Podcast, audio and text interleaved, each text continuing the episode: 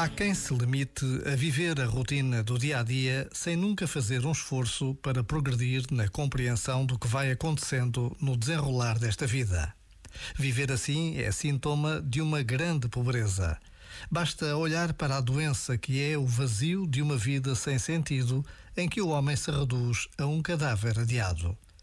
Já agora, vale a pena pensar nisto. Este momento está disponível em podcast no site e na app.